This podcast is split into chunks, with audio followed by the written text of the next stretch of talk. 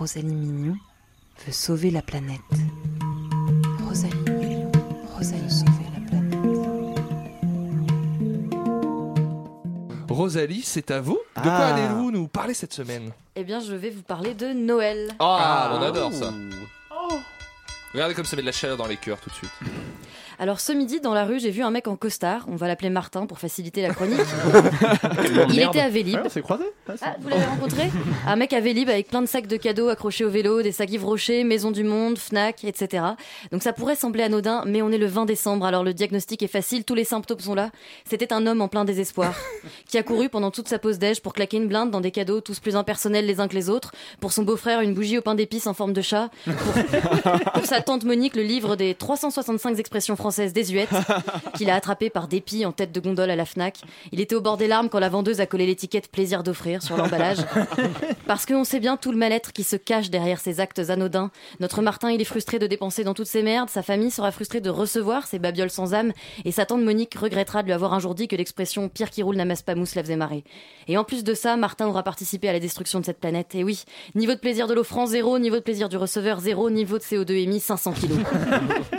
J'avais envie de le prendre dans mes bras, Martin, de pas le laisser seul au milieu de sa crise existentielle, de lui dire ça va aller, ça va passer. Alors pour Martin et pour vous tous, je vous propose quelques règles pour un Noël plus écolo et pour ainsi éviter ce sentiment de dépression préfète. Première règle très simple pour un Noël zéro déchet, zéro cadeau pour les enfants de moins de 3 ans. Ils ont pas de souvenirs avant cet âge, donc ça a aucun intérêt de se faire chier à leur acheter plein de merde en ça, c'est plastique. très vrai en plus. Oui, en plus, on ne recevra aucune reconnaissance en échange, donc ça n'a vraiment pas d'intérêt. Deuxième règle, pour un Noël zéro déchet, faire ses cadeaux soi-même. Vous pouvez par exemple prendre du coton recyclé pour tricoter un gant à dégivrer le pare-brise, ou fabriquer un lombricomposteur, mais là, attention, il faut s'y prendre au moins deux semaines avant Noël pour que vos vers de terre soient prêts à temps pour le jour du réveillon, c'est important. Et pour les enfants de plus de 3 ans, donc évidemment, vous pouvez leur coudre une poupée de Greta Thunberg en laine vegan.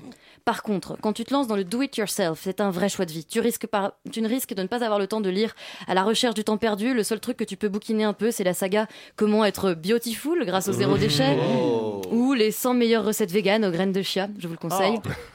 Quand Ah, tu fais tout toi-même, tu t'imposes le retour à une époque où on était dépendant de nos besoins primaires, mais en ayant toute la mo- modernité à portée de main, donc c'est très frustrant.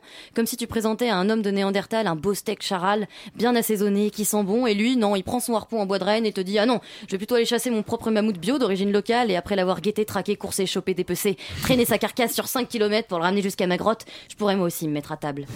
Troisième règle pour un Noël zéro déchet, le furoshiki, bien sûr. Je sais pas du tout ce que c'est. Vous Ouais. ne savez pas ce que c'est le furoshiki Mais au Scrabble, ça doit Excusez-moi. mal. Ah oui, au Scrabble, ça rapporte et surtout, on est en 2019, ça m'étonne que vous ne sachiez pas ce que c'est. C'est emballer ses cadeaux dans des tissus, c'est japonais. Ah. Bon, par Bah, contre, vrai, ça coûte une blinde. classe, hein. C'est très classe, mais ça coûte très cher. Alors, ça peut être un cadeau en soi. Après, c'est un petit peu difficile d'offrir ça sans passer pour un gros radin. Quatrième règle importante. Non, pardon, désolé. Ah oui, vous pouvez le faire aussi avec un, un joli ruban, ça ferait très joli. Quatrième règle importante pour un Noël un peu plus écolo, pas de foie gras. Moi, le jour où j'ai fait mon coming out pour avouer à mes grands-parents du Sud-Ouest que j'arrêtais le foie gras, ça a été dur. Ma grand-mère a réagi comme toute grand-mère doit logiquement réagir. Oh non, tu es anorexique Alors non, ce n'est pas parce que j'ai arrêté de bouffer un truc dont le process de fabrication implique de fourrer une noix par la gorge jusqu'à explosion que ça veut dire que je me fais vomir. Mais c'est vrai qu'un réveillon 100% écolo, c'est pas évident. Et puis le plus important après tout, c'est surtout de passer un bon moment en famille. Alors en bonus, je vous propose la règle pour concilier écologie et repas de famille, et bien c'est de ne pas parler d'écologie. Ça fait pas encore assez consensus, alors il y aura au moins un climato-sceptique à table. Proposez plutôt des sujets moins clivants, par exemple un petit fait divers. Vous saviez que Dupont de Ligonnès, il avait aussi assassiné leurs deux labradors Même ton oncle facho va pas chercher le débat. Ah non, moi je suis pas d'accord avec vous, le coup de la terrasse c'était quand même bien vu. Au contraire, les histoires de meurtre, ça rassemble. Tout le monde y va de sa petite anecdote. Vous savez qu'elle a coupé le bras de son fils pour le faire rentrer dans le coffre Tonton, tu peux me passer une côte de bœuf? Non, euh, celle à côté, elle est plus saignante. Hum. Apparemment, elle a coupé ses paupières au couteau aussi. Hein. Merci, tonton. Parler des histoires glauques des autres, ça permet d'éviter de parler de ses propres histoires de famille. Et c'est d'ailleurs pour enrichir les conversations au réveillon que Netflix a sorti juste avant Noël sa série sur le petit Grégory. Ah bah oui. Eh, vous pensez qu'il a fait un nœud de 8 ou un nœud de chaise pour lui ligoter les bras? Je trouve ça quand même surprenant cette série. hein. Tu te dis, oh, je vais me faire un petit moment cocooning sous la couette. Super, une série sur un enfant de 4 ans assassiné par un taré dans une région bien glauque. Pardon pour les Vosgiens. Du coup, euh, dans les Netflix Originals prévus pour 2020, on aura aussi la série Dans la cave sur un certain Marc Dutroux qui proposera un épisode par victime, une sitcom sur l'adolescence d'Émile Louis et le téléfilm Kidnapping à la noce qui retrace l'histoire de la petite Maëlys. Et France 3 qui sait vivre avec son temps s'y met aussi et tourne en ce moment même avec Evelyne Thomas une nouvelle émission de C'est mon choix sur le thème Mon nom de famille est un prénom et pourtant je ne suis suis pas pédophile. Alors là, on a de quoi papoter pour tous les repas de famille de l'année 2020. Voilà pour les conseils. Appliquez bien ces cinq règles et vous, passez, vous passerez, j'en suis sûr, un réveillon écolo et sans embrouille. Bonne fête à tous. Eh ben, merci, Ah, Rosalie. c'était- Moi qui étais inquiet quand Noël approchait.